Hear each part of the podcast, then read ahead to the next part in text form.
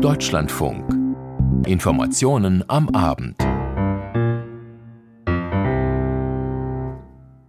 Bis 20 vor 7 am Mikrofon Daniel Heinrich. Guten Abend. Sturmtief Soltan fegt über Deutschland, bedeutet unter anderem Wassermassen, Sachschäden, verspätete Züge an vielen Orten im Land. Wir verschaffen uns gleich einen Überblick. Die Vereinten Nationen warnen vor einer Hungersnot im Gazastreifen. Ich spreche gleich zu Beginn der Sendung mit unserem Korrespondenten. Und auf bundespolitischer Ebene reißen die Debatten nach dem mühsam errungenen Haushaltskompromiss der Ampel nicht ab. Fokus nun unter anderem das Klimageld. Verbraucherschützer fordern eine Rückerstattung die Förderrichtlinien zum Heizungsgesetz. Sie stehen, was es damit auf sich hat, bei beiden Themen gleich mehr in den Berichten unserer Korrespondenten. Und nach der tödlichen Attacke gestern an der Karls-Universität in Prag steht Tschechien unter Schock. Die Einzelheiten auch in dieser Sendung, an deren Anschluss wie immer um 20 vor 7 der Hintergrund folgt. Thema heute Strafverfolgung. Das Gesetz zu V-Leuten soll kommen. Zunächst aber der Blick auf den Nahostkrieg nach Tel Aviv zu unserem Korrespondenten Jan-Christoph Kitzler. Lassen Sie uns mit den militärischen Aspekten, Herr Kitzler, beginnen. Wir lesen, israelische Kampfjets haben erneut Stellungen der Hisbollah im Südlibanon angegriffen. Gibt es sie nun, diese zweite Front? Naja, eigentlich gibt es sie schon seit Wochen, wenn man es so will. Es gibt immer wieder Scharmützel, es gibt Beschuss auf Ziele in Israel, aus dem Libanon, von der Hisbollah. Es gibt auch immer wieder die Reaktionen darauf, Angriffe auf Ziele im Libanon. Das geht jetzt schon ein paar Wochen so. Und in den letzten Tagen hat man aber das Gefühl, dass es dort intensiver wird. Es gab massiven Raketenbeschuss aus dem Libanon auf Ziele in Israel. Israel hat dann wiederum darauf reagiert. Also die Spannung steigt da oben im Norden und es gibt auch immer mehr Stimmen in Israel, die sagen, auch im Norden muss man härter vorgehen. Denn immer noch, das müssen wir muss man sich immer wieder vor Augen führen, sind 80.000 Menschen dort in Israel, in den Gemeinden nah an der Grenze, nicht in ihren Häusern, weil es dort zu gefährlich ist. Die Vereinten Nationen, um mal den Blick zu weiten, warnen mit drastischen Worten vor dem Hungertod Hunderttausender Palästinenser im Gazastreifen. Was hören Sie denn? Wie verzweifelt ist die Lage der Menschen? Ja, es gibt unterschiedliche Berichte. Die israelische Seite möchte beweisen, dass immer mehr Hilfsgüter reinkommen. In den letzten Tagen hat man ja auch einen wichtigen Grenzübergang geöffnet. Kerem Shalom, das ist der israelische Grenzübergang für Güter im Süden des Gazastreifens. Da kommen jetzt Lkw durch. Das ist eine gute Nachricht. Auf der anderen Seite ist die große Frage eben, wie werden die Güter verteilt? Erreichen sie überhaupt alle Menschen? Und gibt es überhaupt genug Einrichtungen und Menschen, die die verteilen können? Viele UN-Einrichtungen sind auch zerstört. Viele UN-Mitarbeiter wurden auch getötet im Gazastreifen. Es gibt Berichte darüber, dass im Norden des Gazastreifens, wo immer noch ein bis 200.000 Menschen sind, die Hilfe gar nicht ankommt. Und auch in anderen Gebieten, die nahe an den Kampfzonen sind, kann die Verteilung nicht passieren. Es gibt jetzt wirklich Berichte darüber, dass Hunderttausende Menschen im Gazastreifen Hunger leiden und dass dort auch möglicherweise eine Hungerkatastrophe droht. Da können die Hilfslieferungen, die jetzt offenbar mehr werden, zurzeit nichts dran ändern, weil eben die Verteilung nicht klappt. Mhm, ganz zentrale Rolle hören wir immer wieder, haben wir gehört, diese Laster. Gibt es denn Anzeichen, dass bald wieder mehr von ihnen, also mehr von diesen Lastern mit eben jenen Hilfsgütern in in den Gazastreifen gelassen werden. Ja, das passiert in diesen Tagen schon. Dieser Grenzübergang Kerem Shalom, der war in Friedenszeiten oder sagen wir vor dem Krieg dafür ausgelegt, dass etwa 500 Lkw an einem Tag dort abgefertigt werden können. Da gibt es Anlagen, die die Güter scannen. Man wollte damals ja schon verhindern, dass Waffen und andere Dinge in die Hände der Hamas geraten und dass wirklich nur das reinkommt, was reinkommen soll, also Nahrungsmittel, Baumaterialien und so weiter. Diese Anlage ist jetzt in Betrieb. Es gibt direkten Weg von dort nach in den Gazastreifen, aber eben das, der große Engpass ist dann die Verteilung im Gazastreifen schaffen. Das gelingt nicht richtig eben auch, weil immer mehr Gebiete dort evakuiert sind und Menschen dort aber auch nicht wissen, wo sie hingehen sollen und die Hilfslieferungen dort dann eben nicht ankommen. Das ist das große Problem und deswegen ändert sich an der Hilfs-, an der Hungerkatastrophe, die dort sich abzeichnet, ändert sich jetzt erstmal gar nichts. Auch übrigens im Zusammenhang mit hygienischen Zuständen. Es droht dort also, es drohen dort Epidemien und Krankheiten, die sich ausbreiten. Auch das ist eine Warnung heute gewesen von der Weltgesundheitsorganisation. Also die Lage im Gazastreifen ist wirklich sehr, sehr, sehr schwierig. Mhm. Wenn wir auf die, auf die innenpolitische Situation in Israel selbst blicken, kam heute Nachmittag die Meldung, eine weitere Geisel sei gestorben, ein Mann mit israelisch-amerikanischer Staatsbürgerschaft wohl tot. Welche Einzelheiten sind denn bekannt über den Fall? Ja, nicht viel. Es handelt sich um Gadi Hagai, der ist 73 gewesen, der wurde vermisst eben. Es gibt jetzt Berichte darüber, von der, von der Gruppierung der Angehörigen der Geiseln, dass er gestorben sein soll. Wir können nicht sagen, warum und woran er gestorben ist und woher diese Information kommt, aber das ist eine Meldung, die die Angehörigen rausgegeben haben. Deswegen glauben wir die mal.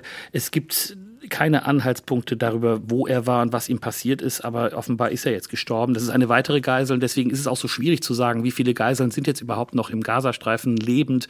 Ich sage jetzt immer die Zahl über 100, weil es kann gut sein, dass viele von den Geiseln, die noch da sind, auch gestorben sind, entweder durch israelische Luftangriffe oder die Kampfhandlungen oder auch an den Folgen der Geiselhaft. Auch das ist nicht denkbar, auch das ist denkbar, denn viele der Geiseln sind auch schon älter und auch schwer krank und brauchen dringend benötigte Medikamente. Auch da können Menschen dran gestorben sein. Das besorgt natürlich die Angehörigen, die erwarten wirklich, dass die Kampfhandlungen jetzt aufhören, dass es einen neuen Deal gibt für eine Freilassung von Geiseln und dass ihre Lieben wirklich freikommen. Mhm, wohl also, sagen wir es mal so, noch eine Geisel tot. Die Angriffe, wir haben darüber gesprochen, auf Israel gehen weiter. Der internationale Druck, den haben wir jetzt gar nicht thematisiert, aber der wächst ja weiterhin. Inwieweit ist denn Premierminister Benjamin Netanyahu im Land selbst unter Druck?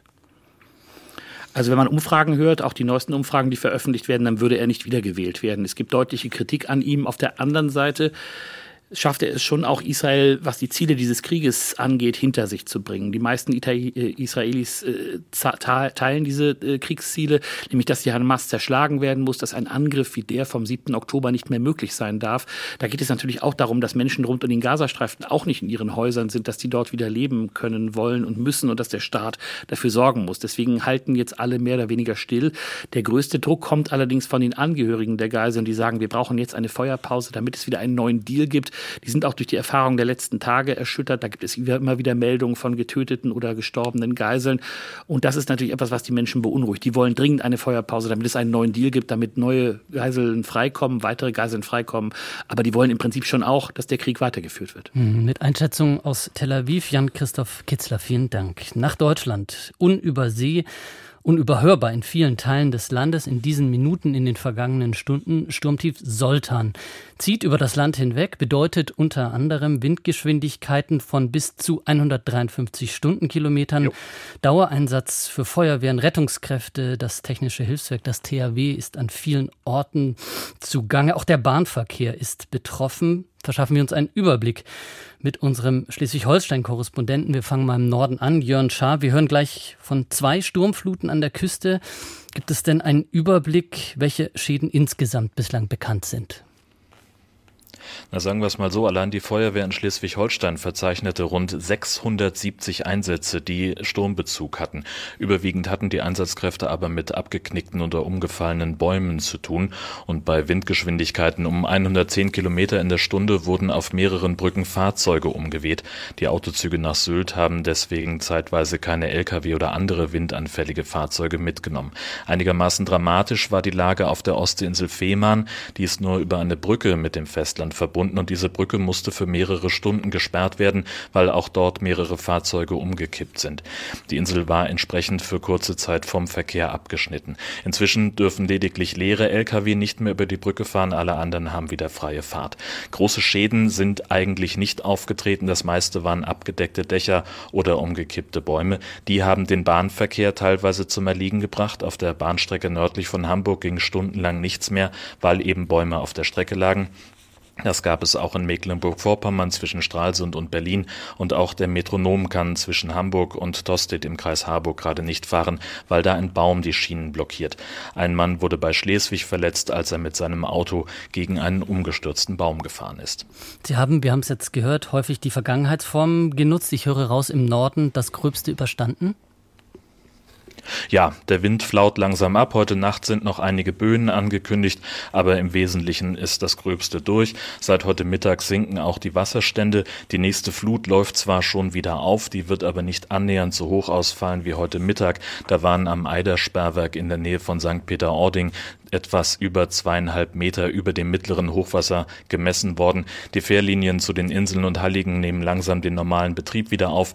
Und jetzt ist natürlich noch mit weiteren Regenfällen zu rechnen. In Niedersachsen wird vor hohen Wasserständen an den Flüssen Aller, Leine und Weser gewarnt. Auch in Bayern gibt es vergleichbare Warnungen. Und in Schleswig-Holstein warten die Schleusenwärter jetzt auf das nächste Niedrigwasser, auf die nächste Ebbe, damit sie das ganze Regenwasser, das sich seit gestern Abend im Hinterland der Deiche aufgestaut hat, in die Nordsee ablassen können. Den, ähm, den Bogen schon gespannt in den Freistaat, in den Süden nach Bayern. Soltan zieht weiter oder ist weitergezogen. Wie sieht es denn im Rest von Deutschland aus? Welche Schäden lassen sich beobachten? Das ist auch im Vergleich, wenn man sich mal anschaut, dass der Sturm buchstäblich ganz Deutschland überquert hat, sehr, sehr glimpflich ausgegangen. In Köln hat der Wind eine Photovoltaikanlage weggeweht und das Dach einer Lagerhalle abgedeckt. Die Trümmer landeten dann auf den Bahnschienen. Wegen des starken Regens sind mehrere Flüsse über die Ufer getreten, etwa in Dresden. Und bundesweit gab es eigentlich Probleme, hauptsächlich durch umgefallene Bäume. Im Harz ist etwa die Bundesstraße 242 aus Angst vor weiteren Sturmschäden noch bis zum zweiten Weihnachtsfeiertag gesperrt. Und natürlich betrifft das auch die Bahn, denn Oberleitungen sind beschädigt und Schienen blockiert. Ich hatte es vorhin erzählt. Die Fernverkehrsstrecken werden langsam wieder freigegeben. Vor allem südlich von Hamburg und Hannover waren gleich mehrere Strecken blockiert gewesen. Verbindungen nach Frankfurt, Stuttgart, München und Basel sind dort ausgefallen. Das wird jetzt peu à peu langsam wieder besser. Die Hauptstrecken entlang des Rheins und im Ruhrgebiet sind inzwischen aber schon wieder frei. Ist das auch die Perspektive in die mittelfristige Zukunft? Komisch formuliert, also in die nächsten Stunden. Was droht denn heute im Verlauf des Abends noch? Also in Bezug auf Bahnreisende beispielsweise ähm, ist es so, dass äh, Sparpreistickets keine Zugbindung mehr haben. Das gilt auch noch bis morgen. Fahrgäste können deswegen auf andere Züge, auch andere Strecken ausweichen, um ihren Zielort zu erreichen. Das wird sich mit den Verzögerungen, die durch die Schäden, die Blockaden entstanden sind, auch noch mehrere Stunden hinziehen. Einerseits sind eben noch nicht wieder alle Strecken geräumt. Andererseits sind auch viele Verbindungen einfach aus dem Takt. Das muss sich wieder einpendeln. Und das wird eben so bis morgen wohl noch dauern. Und das bedeutet eben auch, dass die Züge deutlich voller werden. An Weihnachten ist die Bahn ohnehin immer stark ausgelastet. Das heißt, Reisende sollten jetzt noch stärker auf die Randzeiten achten und vielleicht noch als kleiner Verbrauchertipp, die Fahrgastrechte gelten weiterhin. Das heißt, wenn man mehr als 60 Minuten später am Zielort ankommt, dann hat man Anspruch auf eine Erstattung und ab 120 Minuten Verspätung auf die Erstattung des halben Ticketpreises. Na, das merken wir uns doch. Mit Einschätzung zum Orkan Sultan und dessen Folgen aus Kiel, unser Landeskorrespondent Korrespondent in Schleswig-Holstein, Jörn Schaar. Vielen Dank. Wir blicken nach Berlin. Das Urteil des Bundesverfassungsgerichts im Nachklang die mühsam errungene Einigung beim Haushalt ziehen weiter ihre Kreise. Die Diskussionen wollen nicht abebben. Nun werden die Rufe nach einer Klimaprämie immer lauter. Die Ver der Verbraucherzentral die Ver so rum.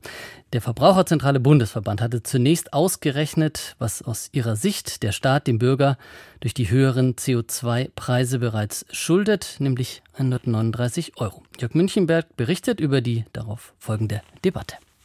Angesichts der bevorstehenden Anhebung des CO2-Preises zum Jahreswechsel werden die Forderungen für die Einführung eines sogenannten Klimageldes lauter. Eine solche Maßnahme sei auch wichtig für die breite Akzeptanz der Klimawende, betonte die Wirtschaftsweise Veronika Grimm gestern Abend in der ARD mit Verweis auf den Klima- und Transformationsfonds, in den die Einnahmen aus der CO2-Besteuerung fließen. Man dann andere Ausgaben anguckt im Klima- und Transformationsfonds, Förderung für die energieintensive Industrie, Bau von Chipfabriken, dann sieht man, dass das eigentlich nicht gut gehen kann und dass es eben gut sein kann, dass am Ende die Leute auf der Strecke bleiben, die eben echt die Harten der Energiewende zu tragen haben, aber es sich finanziell eben nicht leisten können. Bislang will die Bundesregierung mit der Anhebung des CO2-Preises zum Jahreswechsel, wodurch sich etwa der Liter Benzin um rund 4 Cent verteuern dürfte, allein die Lücken im Klima- und Transformationsfonds ansatzweise wieder auffüllen, die wiederum durch das Urteil des Bundesverfassungsgerichts entstanden sind. 60 Milliarden Euro mussten deshalb aus dem KTF gelöscht werden. Zwar sieht der Koalitionsvertrag auch einen sozialen Kompensationsmechanismus zum Ausgleich für den steigenden CO2-Preis ausdrücklich vor. Bislang fehlt dafür aber die technische Umsetzung. Gleichzeitig argumentiert die Bundesregierung, würden die Bürger schon entlastet, weil der Staat die EEG-Umlage beim Strompreis komplett übernehme. Doch die Wirtschaftsweise Grimm will das nicht gelten lassen. Die Menschen merken ja jetzt, sie werden belastet. Das ist anlässlich des Heizungsgesetzes diskutiert worden und natürlich auch anlässlich der Erhöhung der CO2-Preise jetzt zum 01.01.2024. Und ich glaube, es ist wichtig zu kommunizieren, dass das keine zusätzliche Steuer ist, sondern dass man ihnen das zurückgibt, dass es also einen Lenkungseffekt haben soll und nicht primär dazu gedacht sein sollte, zusätzliche Einnahmen für den Staat zu generieren. Gestern hatte bereits die Verbraucherzentrale Bundesverband die rasche Einführung eines Klimageldes angemahnt. Denn die Einnahmen durch den CO2-Preis seien deutlich höher als die direkte Entlastung bei der EEG-Umlage. Nach Berechnungen des Verbandes sollte demnach jeder Bürger 139 Euro Klimageld erhalten. Wichtig sei aber auch eine soziale Ausgestaltung, betont Astrid Schaffert von Caritas. Einkommensärmere Haushalte müssen einen höheren Anteil ihres Einkommens für ihre CO2-Bepreisung ausgeben, als es einkommensstarke Haushalte tun. Und man kann sich ja schon fragen, warum in einem Steuersystem, das eigentlich bei uns die Progression kennt, also starke Schultern müssen eben auch einfach mehr tragen, warum da bei der zentralen Herausforderung, nämlich der Klimatransformation, die Einkommensärmeren einen höheren Anteil ihres Einkommens dafür ausgeben müssen. Doch jenseits der Debatten über die Ausgestaltung eines Klimageldes geht es für die Bundesregierung derzeit allein darum, die im Zuge des Karlsruher Richterspruchs entstandenen Finanzierungslöcher zu stopfen. Immerhin ist das Finanzministerium damit beauftragt worden, für eine mögliche Auszahlung eines Klimageldes die technischen Voraussetzungen zu schaffen. Diese sollen im nächsten Jahr vorliegen. Jörg Münchenberg berichtete. Wir bleiben im politischen Berlin. Thema der vergangenen Tage auch immer wieder. Wie könnte eine zukünftige staatliche Förderung beim Umstieg auf eine neue klimafreundliche Heizung aussehen? Nun scheint es Klarheit zu geben, wie Ann-Kathrin Büsker berichtet. Wer ab 1. Januar seine alte fossile Heizung gegen eine neue, weniger klimaschädliche Heizung tauscht, kann bis zu 70 Prozent Förderung vom Staat bekommen. Grundsätzlich gilt, 30 Prozent Förderung kann jeder bekommen. Bei Austausch vor 2028 sind 20 Prozent Geschwindigkeitsbonus möglich. Haushalte mit niedrigen Einkommen können weitere 30 Prozent Förderung bekommen, aber zusammengenommen sind maximal 70 Prozent möglich. Zudem gibt es bei der KfW Kredite zu zinsverbilligten Konditionen, um damit Heizungstausch oder Hausdämmung zu finanzieren. Die entsprechende Förderrichtlinie, die die rechtliche Grundlage für die Zahlungen bildet, soll in den nächsten Tagen veröffentlicht werden. Dies erfuhr die deutsche Presseagentur aus dem Wirtschaftsministerium. Offiziell möglich werden Anträge erst ab Ende Februar, sie sollen aber rückwirkend zum 1. Januar gelten. Ab diesem Datum gelten die Neuregelungen des Gebäudeenergiegesetzes, zunächst nur in reinen Neubaugebieten. Andernorts werden sie erst wirksam, wenn eine kommunale Wärmeplanung vorliegt.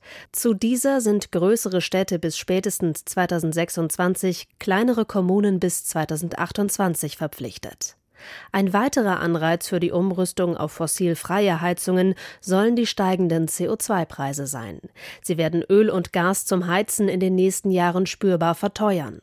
Auch für Vermieterinnen und Vermieter. Die Ampel hat die Aufteilung der Kosten beschlossen.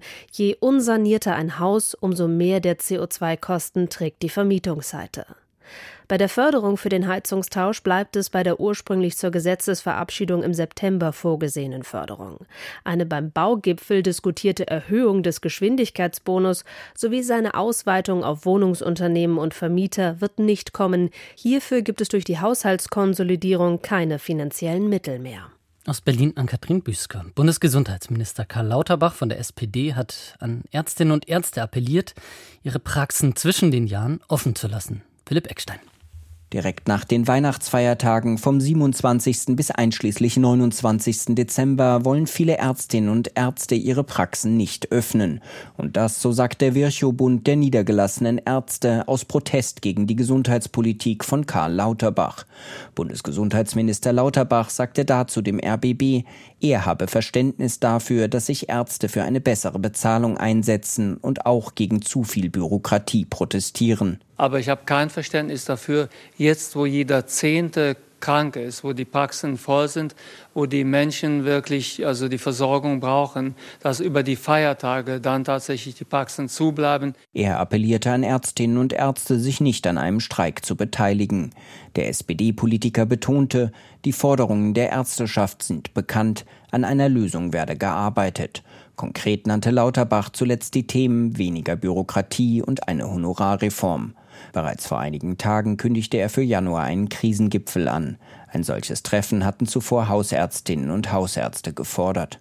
Philipp Eckstein. Gestern Nachmittag fielen in der Prager Innenstadt, genauer dem Hauptgebäude der Philosophischen Fakultät der Karls-Universität, Schüsse. Ein Student hatte das Feuer eröffnet, 14 Menschen, am Ende sich selbst getötet. Die Regierung hat für morgen eine Staatstrauer ausgerufen. Fahnen sollen auf Halbmast wehen. Die Lichterketten am Weihnachtsbaum auf dem Prager Altstädter Ring sollen erlöschen. Geplant ist auch ein Trauergottesdienst im Prager Veitsdom. Marianne Allweis berichtet aus Prag an einem Tag, der so gar nichts mehr mit weihnachtlicher Vorfreude zu tun hat. Der Tag danach, er steht im Zeichen des Schocks, der Trauer und der Solidarität. An mehreren Orten rund um die Karls-Universität im Stadtzentrum von Prag sind improvisierte Gedenkorte entstanden. Viele, vor allem junge Menschen, versammeln sich hier, zünden Kerzen an und legen Blumen nieder. Auch Premierminister Petr Fiala. Der Prager Oberbürgermeister Bohuslav Svoboda spricht von einem schwarzen Tag für die Hauptstadt und das ganze Land. Zusammen mit der Polizei haben wir eine Krisenhotline eingerichtet. Sie wird bis Mitternacht besetzt sein. Ursprünglich war sie nur für diesen Tag gedacht, aber der Andrang ist so groß, dass wir überlegen, das auch morgen fortzusetzen. Für morgen ist Staatstrauer angesagt. Der Prager Erzbischof wird einen Trauergottesdienst im Veitsdom auf der Prager Burg feiern. Der Amoklauf gestern war der bislang blutigste im modernen Tschechien und die erste Schießerei an einer Schule oder Hochschule. 14 Menschen sind bisher gestorben, alles tschechische Staatsbürger, Studierende und Angehörige der Karls-Uni. Der Schütze verübte Selbstmord, als sich ihm Sicherheitskräfte in dem Fakultätsgebäude näherten. Die Polizei entdeckte dort ein umfangreiches Waffenlager. Ihr schnelles Eintreffen soll noch Schlimmeres verhindert haben. Ich bin seit 31 Jahren im Dienst, so der tschechische Polizeipräsident.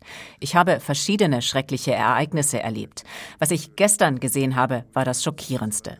Ich erinnere mich an 2011, als wir den Massenmörder Breivik beobachteten und uns damals dämmerte, dass so etwas überall auf der Welt passieren kann. Seitdem bereiten wir uns systematisch auf solche Ereignisse vor, von denen ich dachte, dass ich sie in meiner Amtszeit nie erleben würde. Der mutmaßliche Schütze besaß legal Waffen. Er hat Geschichte studiert mit guten Noten und soll zurückgezogen in der Nähe von Prag gelebt haben. Hinweise auf Komplizen oder ein terroristisches Motiv haben die Ermittler nicht. Sie gehen davon aus, dass der 24-Jährige vor der Schießerei seinen Vater getötet und einen weiteren Mord auf dem Gewissen hat. Vor einer Woche wurden ein Vater und sein Baby beim Spazieren am Rande von Prag erschossen, scheinbar grundlos. Spuren bei dem toten Vater verbanden die beiden Fälle, heißt es aus der Prager Mordabteilung. Der Verdächtige war einer derjenigen, die wir nach dieser Tat gesucht haben. Unsere Taktik war, den Ring von Prag aus zu erweitern. Der Verdächtige lebte in Mittelböhmen und leider waren wir nur wenige Tage davon entfernt, das tragische Ereignis von gestern zu verhindern. In ganz Tschechien wurden die Sicherheitsvorkehrungen erhöht, vor allem an Schulen und sogenannten anderen weichen Zielen. Diese Maßnahmen bleiben mindestens bis Anfang Januar in Kraft, gab Innenminister Vít Rakuschan bekannt. Wir haben keinen Hinweis darauf, dass derzeit eine konkrete Anschlagsgefahr besteht. Andererseits ist die tschechische Polizei leider mit Fällen von möglichen Trittbrettfahrern befasst, die diese Tat verherrlichen. Dieses Risiko wird nicht unterschätzt. Vier Personen seien festgenommen worden, gegen weitere werde ermittelt. Auch über das relativ liberale Waffenrecht in Tschechien soll diskutiert werden. Doch morgen werden zunächst alle Fahnen auf Halbmast wehen. Die Lichterketten am Weihnachtsbaum auf dem Altstädter Ring in Prag sollen erlöschen. Aus Prag der Bericht von Marianne Allweis. Russland hat für den Fall einer Beschlagnahmung seiner eingefrorenen Gelder in den USA oder in der EU damit gedroht, ebenfalls westliche Vermögen zu konfiszieren. Die Einzelheiten von Stefan Lag. Der Kreml droht damit, westliche Vermögenswerte zu konfiszieren, sollten sogenannte unfreundliche Staaten russisches Vermögen beschlagnahmen. In dieser Woche hatten etwa deutsche Behörden angekündigt, 720 Millionen Euro von dem Frankfurter Bankkonto eines russischen Finanzinstituts einzuziehen. Russlands Außenminister Lavrov hatte deswegen bereits erzürnt von einer Diebesbande gesprochen. Kreml-Sprecher Peskov legte nun nach, bezog sich aber auch auf Überlegungen in den USA und in der EU, eingefrorene russische Gelder für den Wiederaufbau der Ukraine zu verwenden. Diejenigen, die versuchen, dies zu initiieren und umzusetzen, müssen verstehen, dass die russische Föderation diejenigen, die dies tun, niemals in Ruhe lassen wird. Wir werden auf unser Recht pochen und solche Entscheidungen vor Gericht anfechten, international und national. Europäer und Amerikaner verstehen das sehr gut. Wie es Lavrov bereits gesagt hat, wenn bei uns etwas beschlagnahmt wird, werden wir sehen, was wir als Antwort beschlagnahmen können. Wenn da etwas gefunden wird, werden wir das auch umgehend tun. Deshalb werden solche Schritte ganz klar ernsthafte Folgen haben. Die EU könnte im kommenden Jahr erstmals mit Erträgen aus der Verwahrung eingefrorener russischer Zentralbankgelder den Wiederaufbau in der Ukraine finanzieren. Nach Angaben der EU-Kommission wurden mehr als 200 Milliarden Euro der russischen Zentralbank eingefroren. Die Erträge aus der Verwaltung des Kapitals würden ständig steigen. Russlands Finanzminister Siluanow hatte gestern gegenüber dem russischen Staatsfernsehen gesagt, man habe ausreichend eingefrorene Vermögenswerte unfreundlicher Staaten, deren Erträge man ebenfalls konfiszieren könne. Das Medienunternehmen RBK zitiert den Wirtschaftsexperten Viktor Tunjew, wonach es sich bei den Erträgen um eine Summe von umgerechnet fast 10 Milliarden Euro handeln soll. Stefan Lag berichtete. Die spanische Weihnachtslotterie ist eine der größten und gleichzeitig ältesten Tombolas der Welt. Sie wird seit über 200 Jahren kurz vor Heiligabend ausgespielt. Das ganze Land, so kann man sagen, wartet auf den Hauptpreis El Gordo, übersetzt der Dicke. Bei der Auslosung singen Schülerinnen und Schüler die Losnummern und auch die Gewinnsummen. Auch heute war es wieder soweit und wer es auf den Hauptgewinn abgesehen hatte, der musste ganz schön geduldig sein, wie Franka Welz berichtet. Um 13.16 Uhr, inmitten der neunten von zehn Ziehungsrunden, sind plötzlich alle hellwach. Jessica Valencia Gomez und Francisco Moreno Duran stehen in ihren Schuluniformen auf der Bühne des Opernhauses in Madrid. Jessica hält die Kugel mit der Nummer 88.008 in der Hand. Francisco die Kugel, auf der die Gewinnsumme steht. 4 Millionen Euro. 88.008.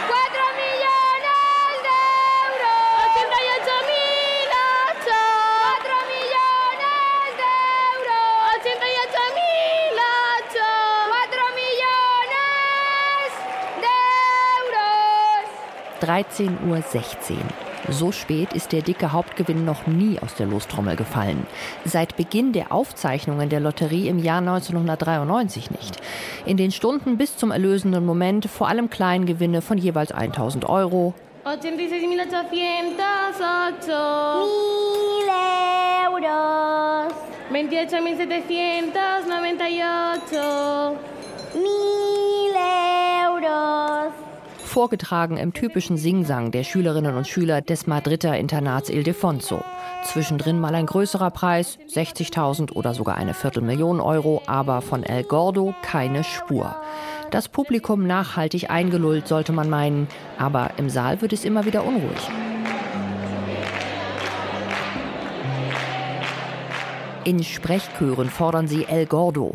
Manche hatten die ganze Nacht vor dem Opernhaus ausgeharrt, um heute dabei zu sein, haben sich zurechtgemacht und glitzernde grüne Weihnachtsbaumhüte oder rote Zipfelmützen aufgesetzt. Entsprechend groß die Erlösung, als der Dicke sich endlich blicken ließ. Im Opernhaus, aber auch im ganzen Land, speziell in Jaén und Écija bei Sevilla in Andalusien und in der Hauptstadt Madrid. 88 008 eine hässliche Nummer, meint Rocio Arias, die in ihrer Verkaufsstelle Gewinnerlose im Wert von 200 Millionen Euro an den Mann und die Frau gebracht hat. Für sie ist es der erste El Gordo als Verkäuferin. Ich verkaufe erst seit September Lotterielose, seit mein Mann verstorben ist. Er war sein ganzes Leben lang Losverkäufer, zusammen mit seiner Mutter. Mein Mann ist in den Himmel gekommen und hat uns El Gordo geschenkt. Vier Millionen Euro bringt ein ganzes Los mit der richtigen Gewinnnummer. So viel erhalten aber nur die wenigsten Gewinner, denn ein Los kostet immerhin 200 Euro. Die meisten leisten sich nur ein Zehntel Los für 20 und bekommen also für die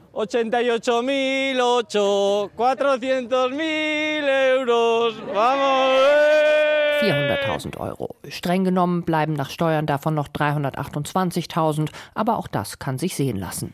Über die spanische Weihnachtslotterie berichtete Franka Wels. Das war's von uns. Das war's mit den Informationen am Abend an dieser Stelle.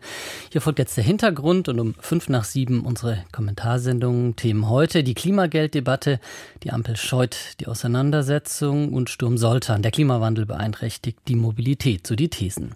In unserem Podcast Der Tag geht es unter anderem um Weihnachten für Menschen mit zu wenig Geld, eine besonders stressige Zeit und Saudi-Arabien will Premium-Gastgeber für Sport-Großevents werden. Zu hören alles in unserer Audiothek-App und deutschlandfunk.de. Dort finden Sie auch weitere Informationen zu dieser Sendung. Am Mikrofon war bis hierhin Daniel Heinrich. Schönen Abend und bis bald.